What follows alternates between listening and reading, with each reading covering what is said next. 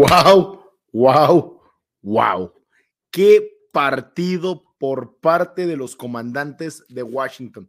Va a ser difícil ver a un equipo hacer un partido tan por encima de sus expectativas y ver a un equipo realmente dominar a Filadelfia en el grueso de un partido, porque una cosa es ganarle a un equipo invicto y otra cosa es dominarlo y realmente lo de Washington hoy es dominante. Fue impresionante el partido de los comandantes. Debo decirlo, yo espero un partido un poco más parejo. Este, o sea, yo esperaba, venía la línea de apuesta en más 11, yo tomé el más 11 de Washington porque parecía demasiado en un juego divisional.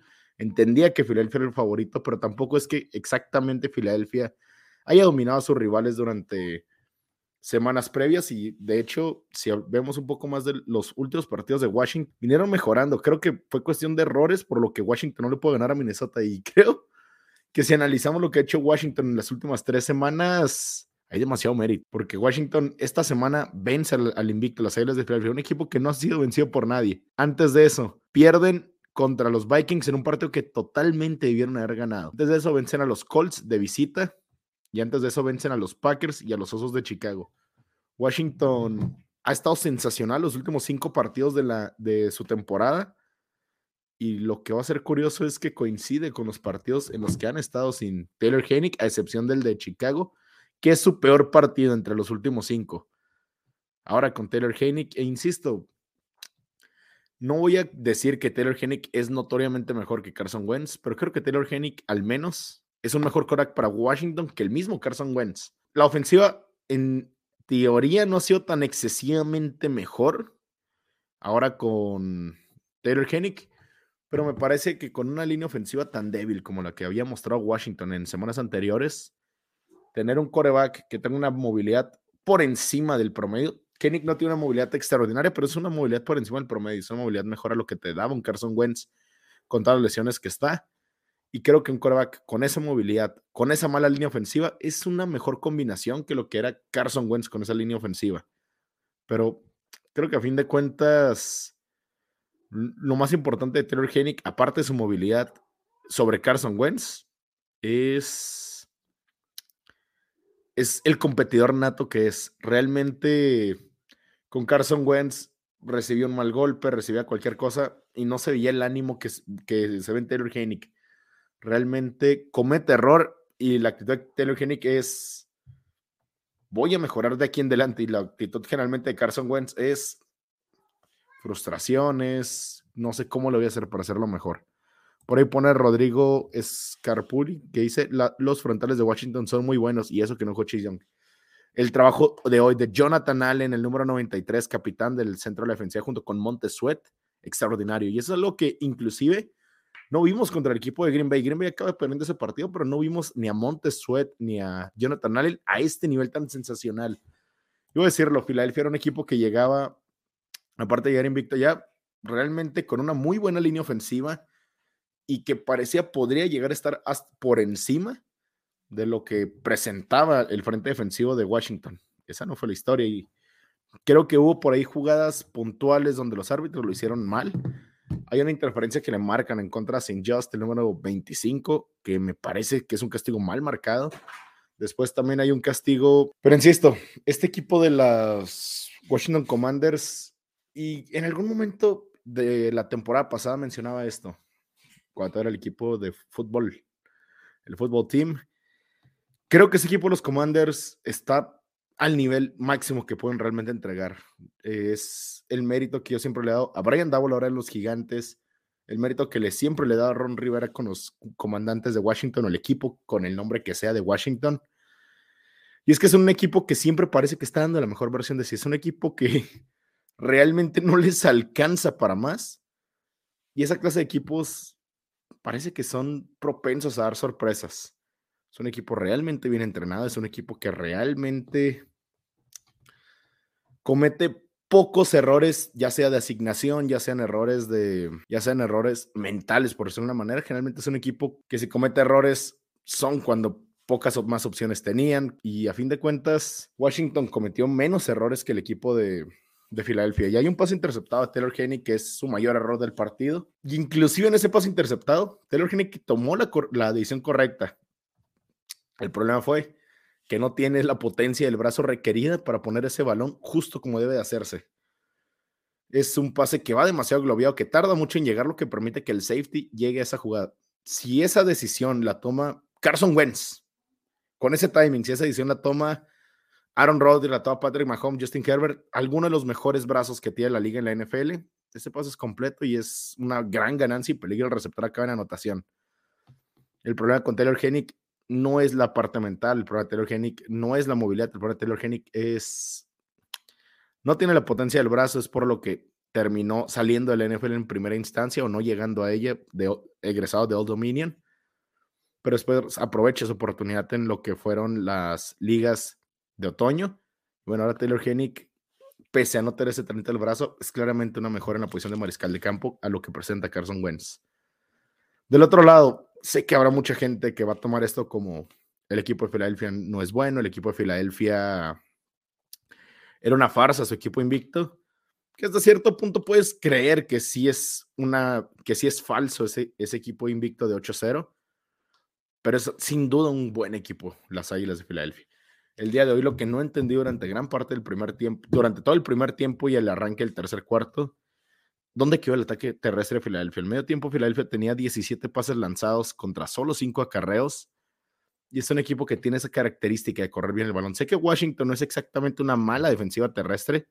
De hecho, hasta cierto punto son de los mejores, es su mejor parte en la defensiva. Pero creo que Filadelfia tiene una clara fortaleza en su juego.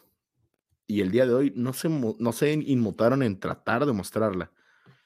El ataque terrestre de Filadelfia no fue usado como debería y creo que es lo que le acaba costando esta ofensiva, que tampoco es que hayan tenido un, pésimo partido en el primer tiempo, 14 puntos te ponen un ritmo para ir hacia 28 y después lo que dice Carlos Viveros, aún no llega a ese punto, pero es impresionante el trabajo de Terry McLaurin. El comentario de Carlos Viveros es, McLaurin es un receptor enorme, muy bien entrenado, su ataque terrestre respetable. Heineck merece ser titular, al menos a Green Bay al menos Green Bay dio más pelea y perdió por detalles. El calendario de las Águilas era bondadoso, no se han topado con un peso completo y Washington les encontró sus puntos débiles. Voy con la primera parte del comentario que es McLaurin es un receptor enorme. Es impresionante, es demasiado bueno lo que es lo que es lo que es Terry McLaurin. Es no es el más alto, no es el más rápido, pero su habilidad de ganar balones inexplicablemente es superior a los de muchos receptores de la NFL. Se figura mucho a lo que llegó a ser en su momento Antonio Brown cuando era el mejor receptor de la NFL, uno de los mejores tres. Esa manera de acomodar el cuerpo para generar una distancia adicional entre el balón y el, y el defensivo es impresionante y es agresividad. Hay una jugada contra el equipo de Indianápolis que quizás demuestre con exactitud de qué es lo que estoy hablando, pero es que Terry McLaurin, aparte que es un gran corredor de rutas, tiene esta manera de ganar balones que no debería ganar. Y creo que Taylor Hennick, a diferencia de Carson Wentz, Taylor Hennick ha decidido decirle, ¿sabes qué?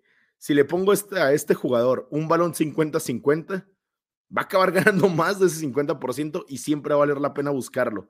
Es impresionante la cantidad de balones que no debería de estar ganando, pero lo termina haciendo y contra muy buena cobertura. Vimos a Darius Slade, Darius Garner Johnson hacer buenas jugadas en defensiva.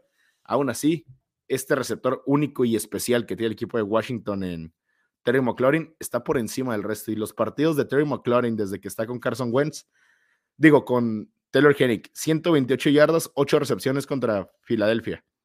56 yardas, 5 recepciones contra Minnesota, el juego más calmado quizás. 113 yardas en 6 recepciones contra Indianapolis y tiene prácticamente una jugada con la que gana el partido. 73 yardas en 5 recepciones contra los Packers y tiene esa jugada de anotación sobre Jerry Alexander que en su momento parecía les iba a dar el partido y a la postre lo acabó dando.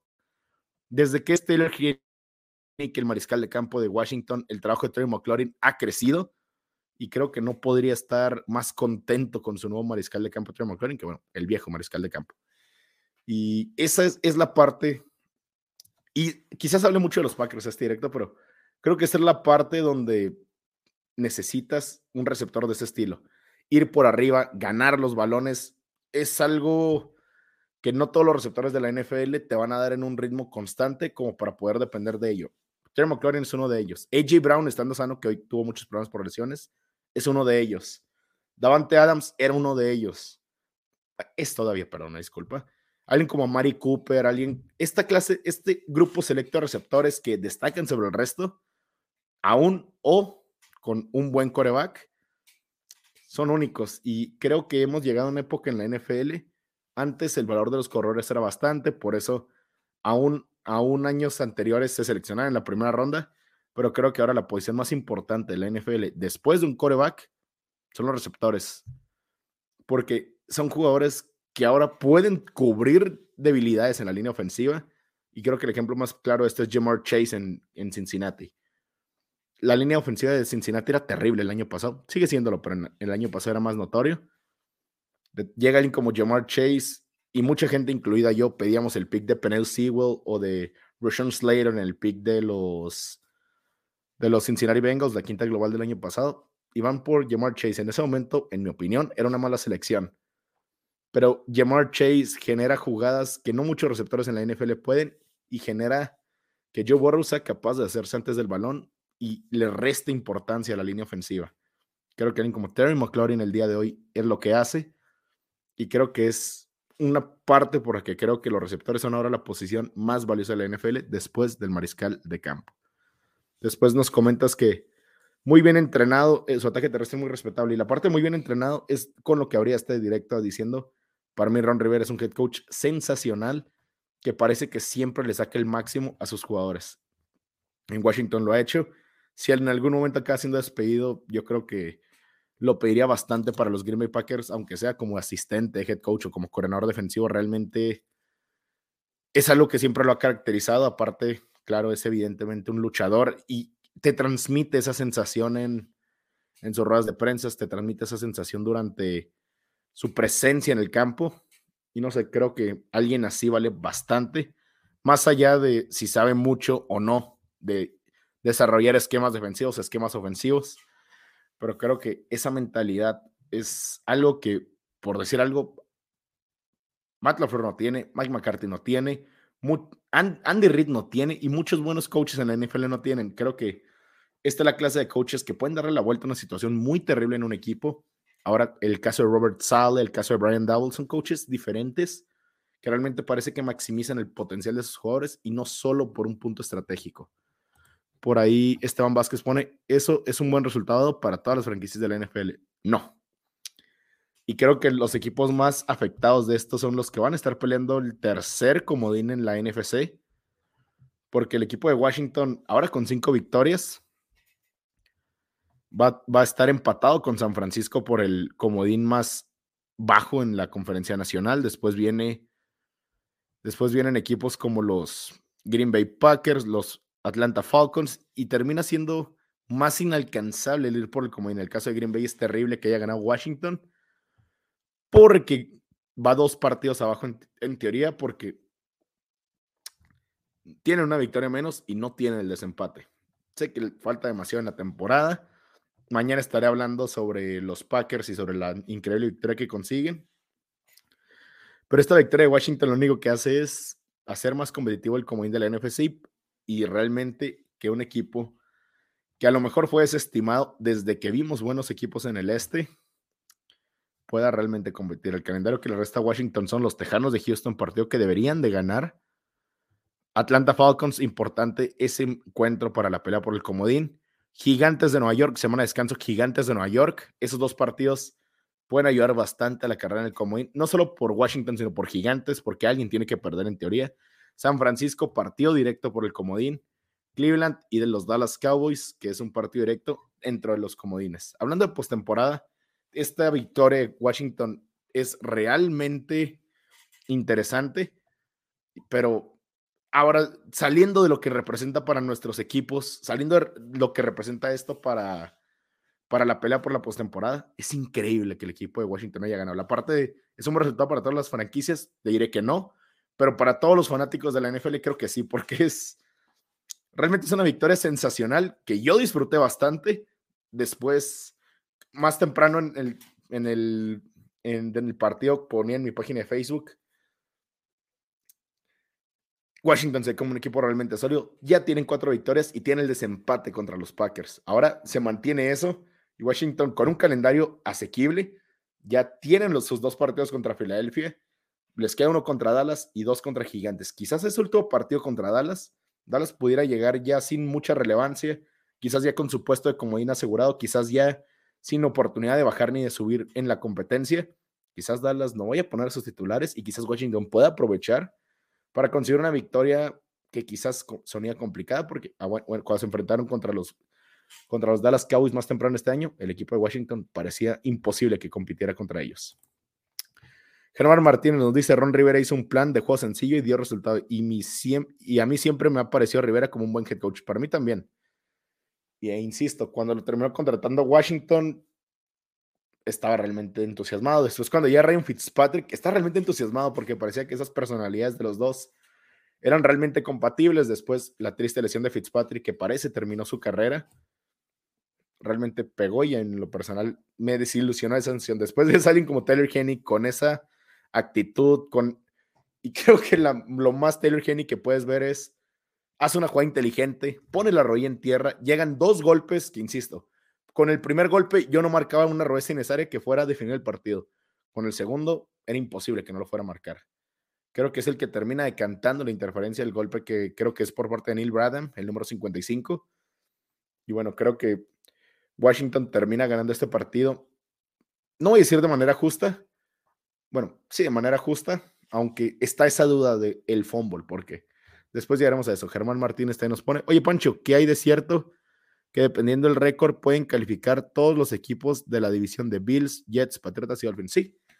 Y de hecho también podría funcionar de la, la nacional que, puedan, que pudieran calificar todos los equipos de la división de Cowboys, Washington, Gigantes y Filadelfia. Eh, matemáticamente es posible. No hay ninguna regla en contra de que califiquen todos los equipos de una división, si es lo que preguntas. Así que sí podría suceder. Pero después ya en temas más complicados de Em, se enfrentan entre ellos bastantes veces y suena poco probable que entre tanto enfrentamiento entre ellos, cuatro equipos vayan a salir con un récord positivo, o no con récord positivo, sino con un récord suficiente para poder llevarte un comodín. Es posible, pero no es tan probable. Y hablando, por, por ejemplo, con el lado de Washington, Washington juega a un dos contra Gigantes, uno contra Dallas, y Washington, Gigantes y Dallas están en la pelea por el comodín, suponiendo que dividan Gigantes y Washington. Estamos hablando de que Washington tiene seis derrotas y Gigantes tiene tres derrotas. Después que Dallas le gane, supongamos que Gigantes le gana a Dallas, que, no creo que sea lo más posible. Dallas cae a cuatro derrotas y vamos a suponer que Washington les gana el otro partido. Dallas cae a cinco derrotas. Si nos ponemos así, creo que tendrían que básicamente barrer la mesa todos los equipos de esa división, salvo sus enfrentamientos para que realmente pudieran calificar todos. Porque al menos con el rango de siete derrotas para gigantes, seis, derrotas, seis derrotas para, siete derrotas para comandantes, cinco o seis derrotas para Cowboys, va a ser muy difícil que no haya tres equipos que superen por lo menos a un equipo con ese récord. Por ahí Esteban Vázquez pone entonces mis Falcons ya valieron. Lamento decirte, pero creo que Falcons desaprovechó su oportunidad. Esta, la derrota de esta semana contra el equipo de Carolina va a ser muy dura de sobreponerse. Ahora tienen récord de 4-6 y tienen partidos que pudieran ganar honestamente. Viene Chicago, que Chicago ha, corrido, ha podido correr bastante bien el balón podría ser peligroso para el equipo de Atlanta, que no es especialmente bueno deteniendo la carrera. Después viene Comandantes, pero vamos a suponer que ganan. Vamos a suponer que, como estamos en el ejercicio de que Atlanta puede meterse a postemporada, vamos a suponer que le gana a Chicago. 5-6.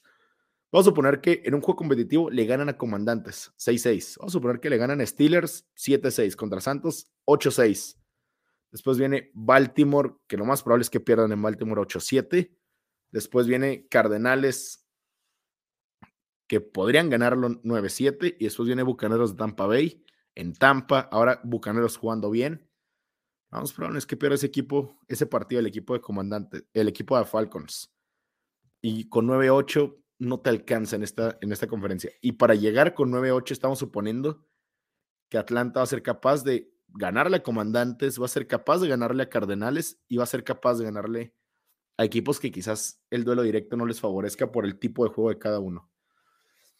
La carrera por la NFC va a ser muy complicada porque hay demasiados equipos involucrados y cada partido que hayas perdido va a ser bastante, te va a afectar bastante y además probablemente sea contra un rival directo por la carrera del comodín. Y bueno, el, de lo último que quiero hablar de este partido va a ser esa jugada de, sobre Dallas Goddard. Creo que no hay persona en este mundo que no piense que eso no fue un castigo de, manos a la cara o face mask, mascarilla, como lo quieran entender. Creo que si sabes de fútbol americano, entiendes que es un castigo clarísimo. Y me gustaría que hay dos opciones en mi opinión. Creo que la NFL, a partir de esta jugada y otras que ha habido en el pasado, que es evidente que es castigo. Y no digo que sea apreciación de la regla. No te lo digo siquiera en un castigo de interferencia de pase, que viene el argumento de están dejando jugar y todo esto. No, no. Aquí literalmente la regla dice, si un jugador defensivo jala de la, de la parte frontal del casco, la que se le conoce como mascarilla, para derribar o para sostener a un jugador ofensivo, es un castigo que se llama foul personal, sujetando de la barra y se penaliza con 15 yardas. Creo que no hay una jugada más clara en la que puedes ver qué es un face mask. Realmente se ve, se ve la mano en la barra. Y a lo que voy es, no, no creo que haya una sola persona que si esa jugada se modifica, se vaya a enojar porque claramente no era castigo. No hay una sola persona que entiende fútbol americano que haya pensar eso. Pero, porque la regla no lo permite, no se pueden revisar castigos de, de mascarilla, no se pueden revisar la mayoría de los castigos de la NFL. Los castigos que se suelen revisar son 12 eh, hombres en el campo para ver si el jugador alcanza o no a salir. Eh, pases de intencionalmente encallados, creo que es el término en español. Y son contados los castigos que se pueden revisar en la NFL. Y creo que realmente, quizás no que se puedan revisar las jugadas todas, pero hay, un, hay algo que se empezó a hacer en la XFL que creo fue brillante. Es algo que se llama el Sky Judge, que es que es que un, un órgano, un, alguien fuera del partido esté revisando todas y cada una de las jugadas al momento. Y si hay una jugada que es claramente castigo, puede intervenir sin necesidad de que un referee o sin necesidad de que un coach tire el castigo. Creo que esto es algo que se tiene que implementar en la NFL. Es algo parecido, digamos, al VAR en el fútbol, pero tiene más poder porque, bueno, el VAR, aunque le diga al, al, referee que vaya a revisar la jugada, inclusive el referee puede decir, la vi clara, no lo voy a, no voy a ir a revisar y puede suceder. Creo que en la NFL se podría aplicar perfectamente que suceda esto del Sky Judge porque esta jugada de Dallas Goddard, este manos a la, este face mask que es clarísimo, llega con el equipo de Filadelfia bajo 23 a 21, habiendo conseguido un primero y 10 necesitando dos puntos para la vuelta al partido, tres para ganar. Perdón, dos puntos para empatarlo, tres para tomar la ventaja. Y este castigo lo termina derivando en, dos, en un gol de campo de, los Washington Commanders. Después Philadelphia es detenido. Pero lo que voy con todo esto es algo así de claro, que nadie va a tener dudas. Debería poderse ser cambiaría. Pongo la situación de un árbitro que suponiendo que no vieron el castigo en su momento. Imagínate ir a revisar para ver si hace down o no eh, tras la recuperación del fútbol el, jugador de los comandantes de Washington. Y ver el face mask clarísimo, porque lo tienes que ver para poder revisar ese fútbol y esa posible evolución. Ver esa, ver esa jugada y no poder hacer nada porque la regla de la NFL es que no puedes hacer nada. Realmente me imagino que como árbitro debes de sentirte fatal o al menos debes de sentir que realmente hiciste mal tu trabajo y que no hay nada que pueda hacer para mejorarlo. Y creo que la NFL que ponga tantas trabas al momento de cambiar decisiones, al momento de revisar jugadas, es algo ilógico porque, bueno, existe la tecnología. No digo que los árbitros tengan que ser perfectos, al fin de cuentas son seres humanos y pueden cometer errores. Y la tecnología y todo esto que engloba la revisión de una jugada debe de ayudar a poder corregir los errores. Es un poco también, por ejemplo, con el béisbol,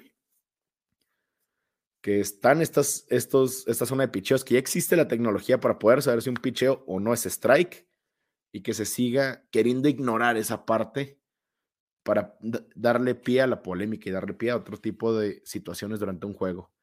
Creo que a fin de cuentas hoy Filadelfia no pierde por esa jugada en específico, pero realmente posibilidades de ganar se vieron muy reducidas por una jugada que claramente no debió haber sido de esa manera. también me gustaría agregar de lo bien que lo hizo Washington corriendo el balón. Y esta es una debilidad que hemos visto un poco en Filadelfia en semanas anteriores. Yo recuerdo desde la semana 1, Filadelfia comenzó a conceder demasiadas yardas terrestres, pero terminaron haciendo el trabajo porque su ofensiva anotaba un ritmo realmente importante y si eres una, un equipo y te están anote y anote y anote, tiendes a dejar el ataque terrestre. Washington fue disciplinado con eso. Según las estadísticas, Brian Robinson 26 acarreos, Antonio Gibson 14 acarreos, Curtis Samuel 4 acarreos y Taylor Hennick 5 acarreos. Aparte de que funciona para, para el equipo de Washington correr el balón, nunca salieron de la idea y del plan de juego que tienen que correr el balón. Estamos hablando de un total de 49 acarreos de balón. La suma de yardas acabó en 152 yardas terrestres. No es un gran promedio de yardas por acarreo, pero también aquí estoy considerando los 5 acarreos de 10 yardas para Taylor Hennick. Si borramos aparte, estamos hablando de algo así como 44 acarreos para 142 yardas. Creo que hoy Washington presentó y dijo, voy a correr el balón, voy a hacer que mi mariscal de campo busque el duelo favorable constantemente y, y pasó la fortuna que fue para, para Terry McLaren. Y ofensivamente Washington es muy poco objetable el trabajo que llegaron a hacer. Está el fumble de Haney, que está la intercepción, pero el lado defensivo, esas pérdidas de balón de Haney las acabaron recuperando. Una intercepción para Jalen Hurts, que lo ponía también en mi página de Facebook. Creo que es un gran pase por parte de Hurts, inclusive le pega en ambas manos a, en ambos brazos a, a Brown, pero la jugada de Derek, ay no puedo acordar la de Derek Forrest, el safety de los Washington Commanders, es excepcional. Roba el balón y acaba robándose esa intercepción. Después la parte de los fumbles, creo que fueron muy costosos para Filadelfia. El de Dallas Goddard realmente pega bastante. El de Quest Watkins todavía más porque era una jugada explosiva. Y bueno, creo que Washington en ofensiva, bastante bien, mantuvieron corriendo el balón. En defensiva, robaron balones. Y a fin de cuentas, quizás Filadelfia haya tenido el volumen de yardas para anotar 30 puntos, 31 puntos. Pero las tres pérdidas de balones son lo que lo terminan, les termina quitando el invicto. Por ahí Germán Martínez pone, hay cosas por mejorar en la NFL, pero sin duda es la mejor liga deportiva del mundo, hablando de deporte en, conjunto. Sí. Yo voy a decirlo, para mí el concepto de la NFL que se tenga un tope salarial estricto, porque una cosa es el impuesto de lujo en el béisbol y en la NBA, que básicamente es, si tú quieres pasarte y pagar más dinero, puedes hacerlo, nomás te va a costar más. Abre pie a que alguien como un equipo tan poderoso como los Yankees, como los Lakers, constantemente pasen el impuesto de lujo y tengan grandísimos equipos que hasta cierto punto parezcan imposibles de detener. Creo que a fin de cuentas la NFL, el concepto del tope salarial introducido en el 90, creo que fue en el 92, es lo mejor que le puede pasar a un deporte. Me gustaría ver cómo se involucraría esa parte del deporte en la liga de fútbol de la MLS, porque creo que podría ser bastante divertido que se funcionara así el fútbol y, creo que a paso lo van a ir introduciendo. Creo que en este momento la MLS está en una faceta en la que no quieren detener el crecimiento de la liga, pero una vez que la liga tenga un suficiente buen tamaño, van a comenzar esta clase de reglas y va a ser bastante divertido. Y después viene el concepto del draft, que es una joya. El draft de la NFL es el mejor draft de todos los deportes y la manera en la que adquieres jugadores es la mejor manera de adquirir jugadores en, todos los deportes porque prioriza siempre la competitividad sin, sin importar quién eras y cómo te llames o cuánto dinero tengas. Termina siendo la liga más competitiva por eso. Y aunque vimos a un equipo de los Patriotas de Inglaterra hacerlo fenomenal, y yo recuerdo haber escrito un ensayo, me recuerdo que me dieron un, un ensayo, tenía que escribir un ensayo para una materia en la escuela, ni me acuerdo cuál y era de tema libre. supongo que era algo parecido a español y elegí por qué la NFL es la mejor liga del mundo. Y en mi argumento era, la NFL eh, estadísticamente es la liga que tiene más sorpresas y es también la liga que tiene la mayor cantidad de campeones diferentes y empezaba. En este el porcentaje de equipos que eran diferentes en lo más parecido a unas semifinales, me refiero a finales de conferencia.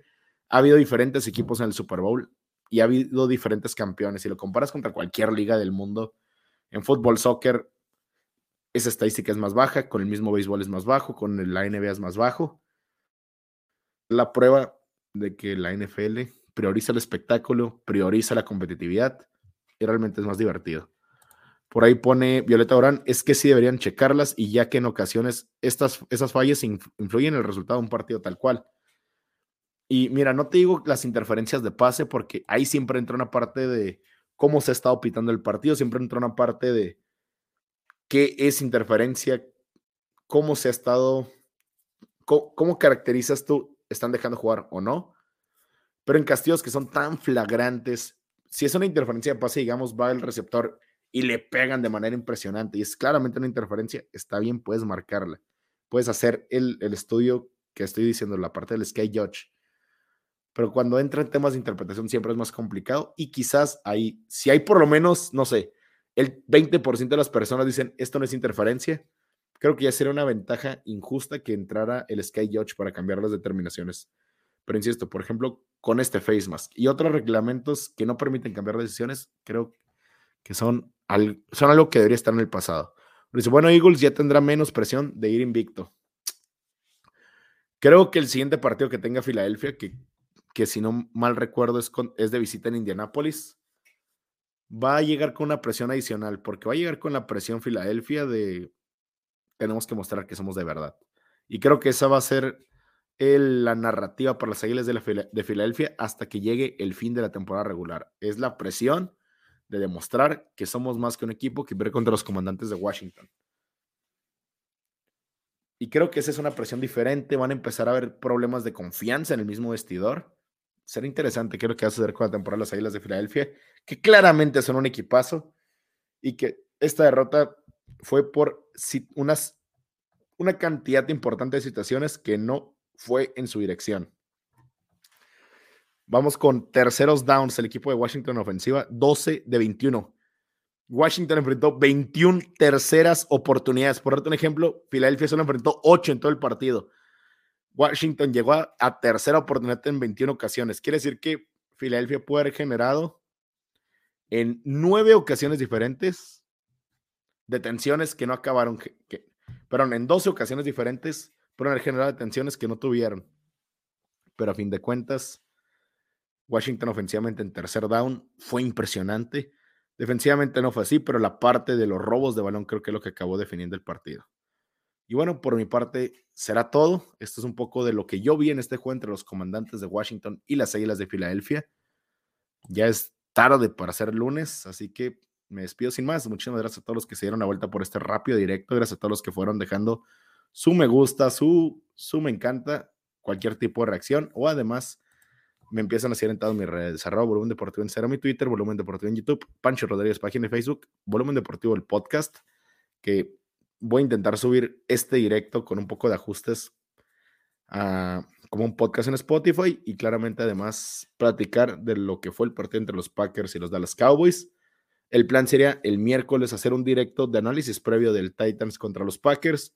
Por temas de escuela voy a estar en clases cuando empiece el partido entre Green Bay y Tennessee pero viendo, por ejemplo, hoy también tuve clase de 6 a 9.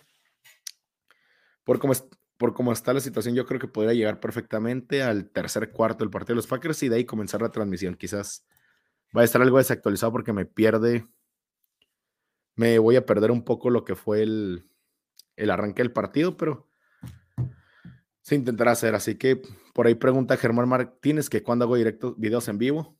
Supongo que el miércoles análisis previo de Packers contra Titans. El jueves, segundo tiempo de Packers contra Titans.